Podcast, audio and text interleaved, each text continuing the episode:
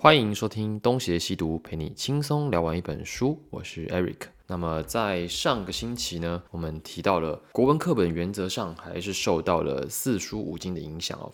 那我们讲到五经原则上，它就等于圣人遗产。那圣人遗产呢是什么？它就是政治跟人格两种理想的顶点。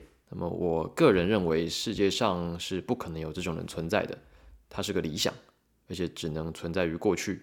以前的人呢，应该也是这么想的，所以他们就把过去的人都当成了圣人。我们常说的贵古见今嘛。那这样的圣人大致上是上古三代的尧舜禹汤文武周公，人都死了，时代也过去了，谁晓得过去是不是真的有那样的圣人，有那样的太平盛世？那接下来我们也有说到，五经是先秦诸子共同的资源，不是儒家独占的。那儒家独占五经，那已经是汉武帝之后的事情了，就是我们常说的罢黜百家，独尊儒术嘛。那这也导致了儒家的质变，实际上就是汉武帝用来巩固皇权的手段而已。可是当时的知识分子，他们也也不是傻的嘛，他们当然知道皇帝在盘算一些什么，只不过形势比人强，没有办法实质上的反对皇帝。可是他们自己也有牵制皇权的办法，就像是天人感应。那这个天人感应是另外一个话题，我们今天就先不细讲。汉武帝他在他的时代设立了五经博士，把五经列为官学，这样就让很多人通过熟读五经哦，通晓五经义理的人得到了高官厚禄，而且呢，就逐渐变成家学，独占资源。这样的情况一直到了魏晋南北朝就更加的明显。我们都知道科举考试是从隋朝才开始的。那在隋朝之前，皇帝要怎么找人才？一零四吗？当然不是，他只能透过现有的官员去各个地方找，或者各个地方的乡亲帮忙介绍。那这就是察举跟孝廉。那这种做法搞久了会有什么问题？很明显吧，官员跟地方士绅大多数都会找自己认识的，靠关系上去。那没有关系的，那就花钱喽。所以在东汉末期哦，那种混乱的时代，才会有民谣。那个民谣说。举秀才不知书，举孝廉复别居。寒素清白浊如泥，高第良将却如鸡。就是在讲说，哎，这些就名门子弟，实际上一点屁用都没有。或者是你是用钱买的，那你跟人家说你是一个孝子，其实你们跟你爸关系根本不好，所以你根本不孝。那都是一些假的东西。到了魏晋之后，圣人遗产是沦落到谁的手上？说沦落好像怪怪的，不过没关系，它就是一个在魏晋之后的变化。那么，我们今天的节目就开始喽。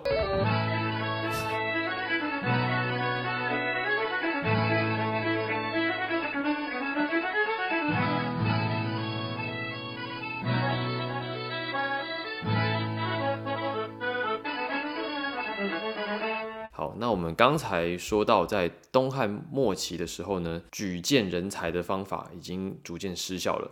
那到了魏晋，状况有没有变好？答案是当然没有嘛，因为我们在历史课本都有学到，九品中正制度或者说九品官人法就是出现在魏晋，而且这个方法就让阶级的分化变得越来越固化，越来越明显哦。我们说上品无寒门，下品无士族，就是在这个时代。九品中正制度本来是一个要用来改进察举跟孝廉缺点的一个这个征才办法，具体做法就是中央派了一些有能力又比较公正的大官，就叫中正。我们就假设他是一个公正无私的人好了，那由这个人依照标准，好像是人品、行为、气质跟家世等等的标准，把他所去的这些州府啊，每个地方的人才分成九等。就是什么上上啊、上中啊、上下、中上、中中、中下，这样一直排下去，排成九等，再下一些评语，这些人就可以作为日后选拔官员的判断依据。那听完这样子的叙述，你就知道这种制度基本上换汤不换药嘛。他们之间的差别在于什么？汉代这种孝廉啊、察举，它主要是地方推荐人。呃，到中央去。那曹魏呢，是反过来由中央派人到地方去找。那这样子的制度，在头一两届应该都是有一点效果啦，因为你找的毕竟是最优秀的人去找优秀的人，这样子通常效果是不错的。但是你一旦时间长了，你很难不流于徇私嘛。后来的人一定都是先找自己认识的、关系好的，那再来就是找这种家世显赫的嘛。这样想也很合理。为什么？因为世家大族他本来就是有家学，他高概率的会出产人才嘛。在当时，一般的老百姓也很难有受教的机会，大概率的是很难比得过那些贵公子的。那我们用现代的例子想就知道了。假设你今天高中读的是台北以外的地方，像是彰化、云林、台中的普通高中哦，我不是说像就是各地的的最高高中，我是说各地的普通高中。那你们想一想，你们全校。大概每年会有几个人考上台大？好，那我们再对比台北的高中，尤其是呃排名靠前的高中，他们不是一个学校考上几个台大，而是一般有几个考上台大。那这个就是差距嘛？那这样子的差距跟你个人能力的关联性，我认为是比较小的。这跟你起跑线的关系会大一点。这种起跑线的差距是很难被抹平的嘛？就我们在社会上。常常听到很多人批评联考不公平，要改革。可是现在改的那种多元入学，它有比较公平吗？呃，我们都知道多元入学的本意呢，是让审查标准从学科转移到其他方面。就是你你可能不会读书，但是你有其他的才能，那一样可以到比较理想的学校去。可是真的能够符合那一些多元入学要求的人又有多少呢？就是说，真的有那个意识，提前准备备审资料。积极参与课外活动，增加自己的这个竞争力的人到底有多少？那我想绝大多数都还是那些家庭基础相对比较高的人吧。大多数时候应该是这样吧。所以讲回魏晋，在魏晋时期，在那样子呃私相授受、靠关系的时代，世家大族的权力当然就是越来越巩固。包括这个后来篡位的司马昭，他们自己也是世家大族，他怎么可能不晓得这样子的现现况？就算到了后来哦。发生这个北方的动乱，呃，五胡乱华，外族占领中原嘛，那世家大族的影响力也没有因为这样子就变小啊。到了隋唐时代，就有这种四姓或五姓的说法。所谓四姓五姓，就是当时北方的几个大家族啦。例如说西晋不是说这个王与马共天下吗？那民国也有啊，民国说蒋家天下陈家党，孔家姐妹宋家财。就类似是这种概念，从这里开始，我们接下来讲的就会是考试制度史了。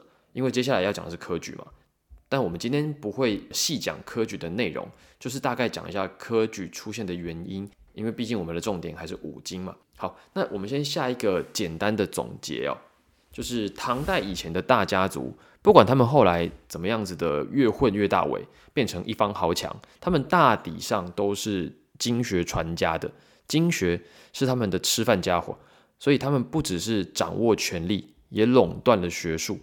那如果你是皇帝，底下都是这些大家族啊，个个都拽不拉几的，而且还真的有可能翻脸把你干掉，你的日子怎么可能会好过呢？所以皇权就很难伸展。以唐代来讲，当时最大的几个家族有清河崔氏。范阳卢氏、赵郡李氏、呃荥阳郑氏跟太原王王氏这个五姓，那么这几个大家族为了巩固利益，他们往往是互相通婚，他们没有在跟一般子弟来往的，呃，就是他们也看不起这些平凡人嘛。那皇帝当然不乐见这种事情发生，因为他们越是互呃互相通婚，他们的势力就会越大，呃，皇位就会越来越危险。所以唐代曾经下过禁婚令。禁止大家族互相通婚，但是效果没有很好。阿翔也知道啊，因为你越禁，就会有越多人认为娶那些世家大族的女子是很珍贵的。这种情况下，你怎么可能禁得掉？例如说，唐朝的人啊，就觉得有三件事情，要是能做到，哇，超屌！这个娶五姓女就是其中一件，你就知道当时要跟那些大家族往来有多困难。这不是你有钱。就做得到的。那么超屌的三件事，除了去娶那个大户人家的女儿，娶五姓女之外，另外两件超屌的事情呢，分别是登进士第以及编修国史。好，这边就准备提到科举考试了。刚才我讲的那些材料，顺我顺带一提，很多唐代的研究基本上都会去翻《旧唐书》《唐会要》或《唐直言》，其中《唐直言》被引用的，我。印象中应该是最多的，因为这是一本专门去记录唐代科举的笔记小说。那它里面会收很多的八卦，它可以用来补充正史没记录的，以及更接近民间的一些拜官野史。那么作者呢是一个唐末五代之间的人，好像叫王定保吧。所以很多故事，我想他应该也是到处去收集收来的。那可信度怎么样？我不知道，但是很多人用。OK，那回到刚才讲的大家族，就是那些大家族权力都很大，而在唐代哦，唐代不是姓李吗？那唐代的李呢，他们自称是陇西李氏，陇西就是西北边的地方了。虽然说他姓李，但实际上他是一个外姓的胡人。就我们都说李渊可能是外姓胡人，然后李白也可能不是汉人，所以他们当时都可能不是一个中原正统的姓氏，他们可能就是外来者。那关于这一点，现在的大唐的天子是胡人，这些我想当时的这五姓那些大家族，他们也都知道，所以他们也不是很看得起当朝的皇帝。那皇帝搞不定原本那些大家族，可是那些大家族又有很大的权力。如果这些大家族的人在朝中当官，把持着权力，那么皇权就很难伸展。所以呢，皇帝为了另外找一些对自己忠心的技术班底。他要怎么找？他不可能再去从这些大家族里面找，他一定要从其他的阶层去找，所以他就从平民阶层去找，这就促进了阶级的流动，也让原本难以外流的学术得以通向民间。怎么通？呃，唐太宗的时候呢，他派了一个叫孔颖达的人编纂五经正义。哦，这边五经正义，正义的意思是找出五经的真正意义。那怎么找？内容包含整理两汉、魏晋以来的所有关于五经的解释，以及解释那些解释的解释，代表官方的立场。好，我我这边解释一下，解释经哦的就是传，比方说春秋是经，那春秋三传就是三个不同解释春秋经的版本。哦，我们以前都学过嘛，春秋三传，它基本上就是解释春秋经的。所以，呃，《春秋三传》呢，他们一定都是包含《春秋经》的的概念就在这里。那接下来解释传的就是注，因为传写什么，有时候你也未必看得懂，因为可能时间久了，例如说，可能宋代的人已经看不懂魏晋的人写的传了，所以就必须要再解释。那解释这些传的就是注。好，万一这些注啊，你还是看不懂。那也没关系，再往下继续写。那解释注的就叫述，所以经传注述，它就是一层接一层的解释。那么你可以想象哦，这就是资料夹一层一层点开的概念啦。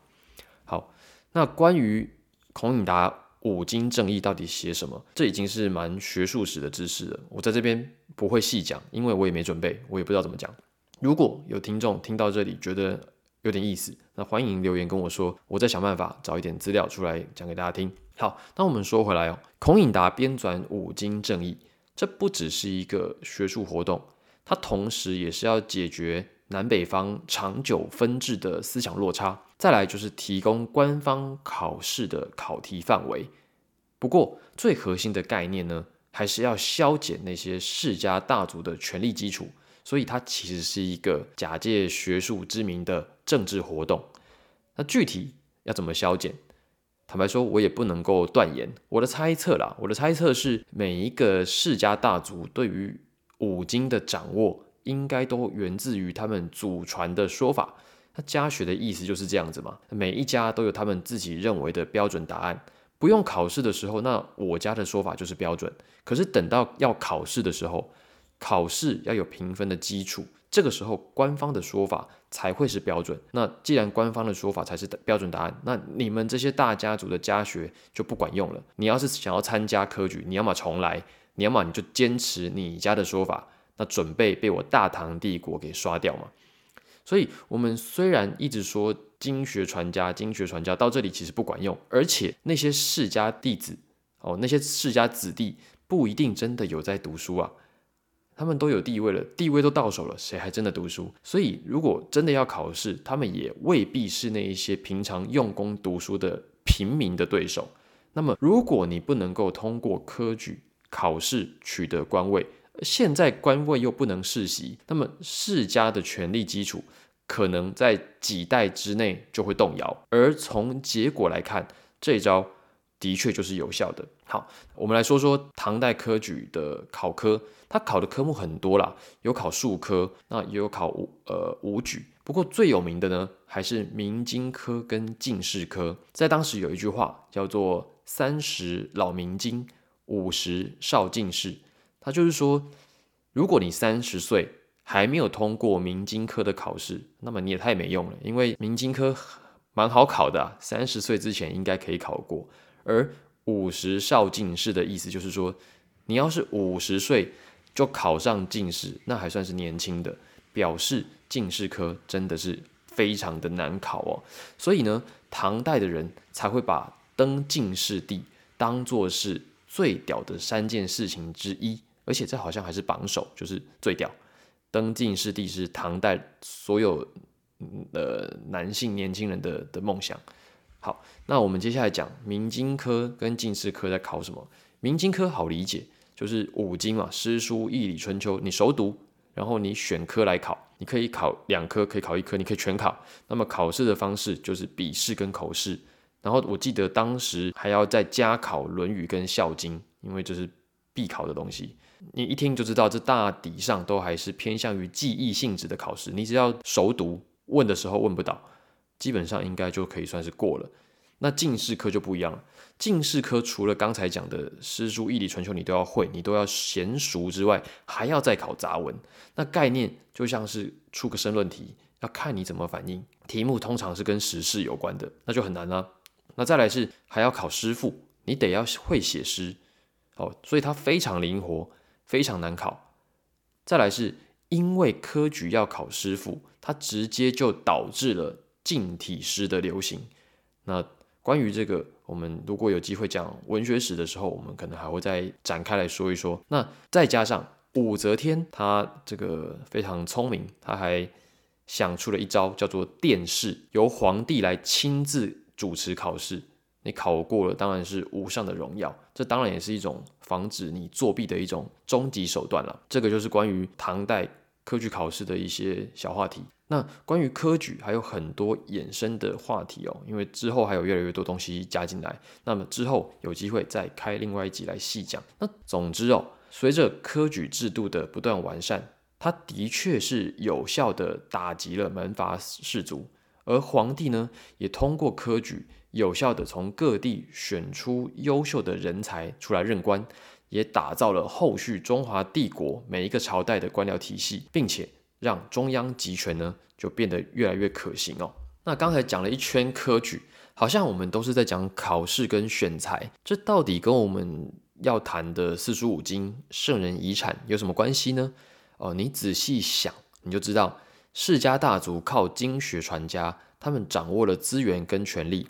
那读书人呢？他熟读五经去考科举，借以成为士大夫、经世济民。他们都建立在一个大前提之下。这个前提是什么？我假设你已经掌握了圣人遗产，因此你是足够担负重任的，继承圣人遗志的天选之人。我们常讲的这个“学而优则仕”，就是这样的逻辑下的一句话嘛。那可是你只要想想我们前面所说的，你就知道圣人遗产的实际作用，它是权力的敲门砖呐，它必须先是所有人都能够利用的东西，然后才能考虑是不是真的有人按照圣人遗产的指示过生活。而且虽然我们说圣人是政治跟个人的最完美人格。可是现实生活中根本不可能有这种人，我们也不可能期待每一个统治者都是圣人。所以圣人的理想呢，落在现实层面就会分成两个部分，也就是政治上的圣人与人格上的圣人。那我们先说政治上的圣人，这个在古代的中国根本就不需要讨论，因为他就是皇帝嘛，有血缘来继承的王朝，他就是只能从这个子嗣。亲属当中挑选继任者，所以他根本绑死了。这一点大家心里都很清楚，所以我们就用另外一个词来形容他，就叫做正统，政治的正。所以我们不会特别讲说，呃，他是圣人，我们会说的是正统。因为圣正统只专属于帝王，所以他不需要讨论。但是也因为专属一人，没有约束力哦。所以我印象中，我至少想到汉朝就已经有读书人想办法，另外用一个词来代表人格上的圣人，那就叫做道统。那讲到道统，顺便就再说一句，不是只有道家讲道，儒家也讲道，都是真理的意思，只是呢，他们表述的方法不太一样，对真理的看法也不太一样。那道统一般来说。就是知识分子用来约束君权合理性的说法。虽然圣人是政治与人格的完美代表，但是就一般思路而言，你首先得是一个人格上的圣人，之后才会是一个政治上的圣人。这个逻辑到底经不经得起考验是另外一个问题。但是至少在过去修身齐家治国平天下的逻辑来讲，它是说得通的。那人格上的圣人指的是谁呢？就是孔子哦，讲道统通常不会提到文武周公，要从孔子开始。孔子自己属于士阶层，就是封建时代的小贵族，所以后来的知识分子也自称是士或者是士大夫。那道统约束君权合理性的逻辑在于呢，上天虽然给予皇家就是皇帝治理天下的身份，但是它只是一种委派，它不是完全给你家的，所以皇帝做不好，老天就搞一些天灾，哎，弄死你啊！这虽然看起来迷信，但是古代就真的信这一套，所以就算是皇帝哦，也必须时时刻刻的警惕自己。那谁可以指导皇帝，让皇帝时刻警惕自己呢？皇帝他老爸吗？呃，当然不是，是皇帝的老师哦。因此，士大夫道统的最高目标，就是要成为。皇帝的老师，或者我们说天子师，像杜甫的目标也是这个。啊既然皇帝也是人，他要成为政治上的圣人之前，他必须先通过人格上的检验。那这个就让士大夫有了敦促皇帝的正当性。有一些人，他愿意冒死的进谏，冒死的劝皇帝改变主意，或者是取消他的呃政策，也是秉持着道统的原则。好。那听到这里，如果你稍微细想一下，你就知道道统这种说法有很大程度是读书人的自我安慰，因为他们奉为圭臬的孔子本身也是一个失败者啊。在历史上，实际上对皇权造成威胁的，并不是读书人，而是世家大族、跟外戚、跟宦官以及各地军阀或者是叛军，对吧？在隋唐科举制度出现之前。你也很难看到有人去讲什么道统啦。在隋唐以前哦，那我们也不用多说，前面讲过，都是世家大族在那边玩，只有极少数的人可以直接取得政治权利。那除了靠战争打破规则之外，你在魏晋时代想要靠体制内想办法翻身，基本上是不可能的。那至于我们平常一直在嘴的士大夫哦。它的定义实际上也是不断的在变化的。那虽然我刚才说科举出现之后才有士大夫这种群体，可是士阶层呢是很早就存在的，孔子就是嘛。那先秦诸子大部分就都是这些落拓的贵族的后代嘛。这些落拓贵族呢，他们有些人可能是接受过贵族的教育的，贵族教育就是所谓的礼乐射御。书数简称六艺嘛，有一些可能是孔子的时代之后，是靠着孔子那个时代的私人讲学盛行而发展起来的。那这一些人，他们没有活在大一统的时代，因为当时礼坏乐崩，诸国并行嘛，所以是战国时代，没有一个大一统的王可以号令天下。所以这一些人，他们是可以自由转换跑道、换老板，他们的活性很高啊，他们没有死忠的概念啊。谁能够让我实现我的理想，我就帮谁，是这样的一个时代，所以当时的这个思想才会是一个整个思想史的高峰，因为它实在是太有活性了，每一个人都可以自在的按照自己的想法去选择自己的老板，实践自己。那比较少见的死忠的例外是屈原，那屈原是战国中后期的人，而且他是本国的贵族啦，所以他比较有忠诚心。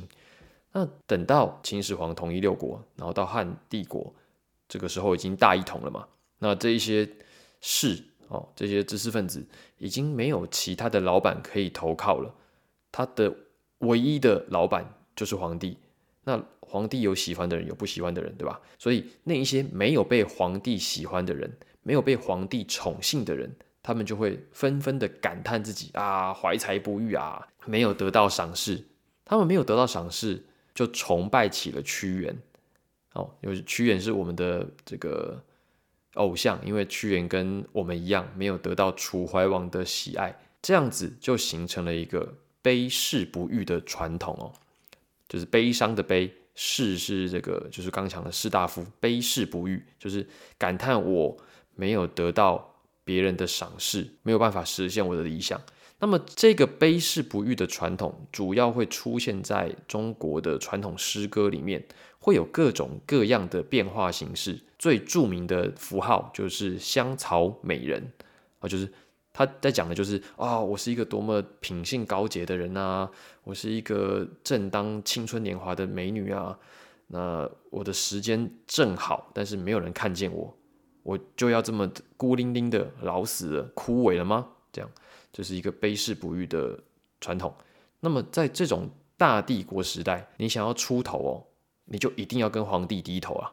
那比较积极的人呢，就会跟皇权书成。那再另外想一个办法。在形式上凌驾于皇权，就是我们刚才讲的当天子的老师，又或者说道统，就是把圣人遗产的话语权抓在自己手上。那么在这种情况下，就算是士大夫的原型代表人物就是董仲舒哦。那我们认知意义上的士大夫，就是我们现在比较常讲的士大夫，应该要在唐宋之后才会出现，这就是科举制度的产物嘛。一群没有背景。靠着考试考上去的人，那他们其中有一部分的人，就真的把他们所读的四书五经当成自己的人生指标了。而这些人，有一些人是被我们认识的，就像是唐宋八大家，这些人不仅是把四书五经当成人生指标，还可以在另外写文章阐发自己对于圣人遗产的观点。那这当然就是一个比较高级的做法了。那随着科举制度的不断发展，到了明清时代，又发生了一另外一个状况，因为人口爆炸，就是在明清时代，人口跟过往是完全不一样的。人口爆炸，再加上基础教育提升，那这也是要感谢朱元璋了，他就是广行教育，大家的基础识字率是上升的。基础教育提升的情况下，考试的名额跟考生的比例。就形成非常悬殊的对比，就是你考试的名额没有增加，但是你的人口增加很多，所以有很多人花了可能半辈子准备考试，但是因为名额太少，他可能半辈子都没有考上，他就形成了新的社会问题。那形成这种问题就跟现在一样了，大家就开始检讨为什么要考四书五经，为什么要考八股文，那就会有新的一代的讨论。不过回过头来问一个问题，在科举制度实施了这么久。的中国到底谁继承了圣人遗产？如果说熟读四书五经就算是继承圣人遗产，那么整个科举制度实施的一千余年，几乎每一个读书人都继承了圣人遗遗产啊？那你觉得真的是这样吗？显然好像也不是嘛，因为在大多数的时候，四书五经还是被当成皇帝招揽人才的门槛，或者是贵族垄断权力的钥匙。又或者是平民百姓出人头地的敲门砖，四书五经呢，作为科举考试的主要考试范围，在千年以来不断的被反复的诵读传颂，它的价值虽然是毋庸置疑的，但是也正因为它毋庸置疑，所以它没有被挑战过，没有被挑战过的东西经不起推敲，等到西方的炮弹打进来，才有很多人如大梦初醒啊，原来我读的东西这么烂，这么没有用。它真的没有用吗？不一定嘛。那为什么一样都读四书五经，有些人成了范进中举里面的老黄灯，有些人却成了名垂千古的士大夫呢？它到底差在哪里？其实这就已经牵涉到了思想高度的问题了。这个问题之后，我们有机会的话，再跟大家聊聊思想史的话题哦。那今天的节目呢，就先到这里，感谢大家的收听。如果你喜欢我们的节目呢，欢迎到 Facebook。或者是呃，Instagram 跟我们留言互动。那最重要的是到 Apple Podcast 给我们五星好评，当然也可以在 Apple Podcast 与我们留言互动。那如果你喜欢我们这个系列的节目，或者是 Jeremy 他们在读的那些书，也欢迎抖内赞助我们，让我们把节目做得更好。那今天节目就先到这里，我是 Eric，谢谢大家，我们下期再见。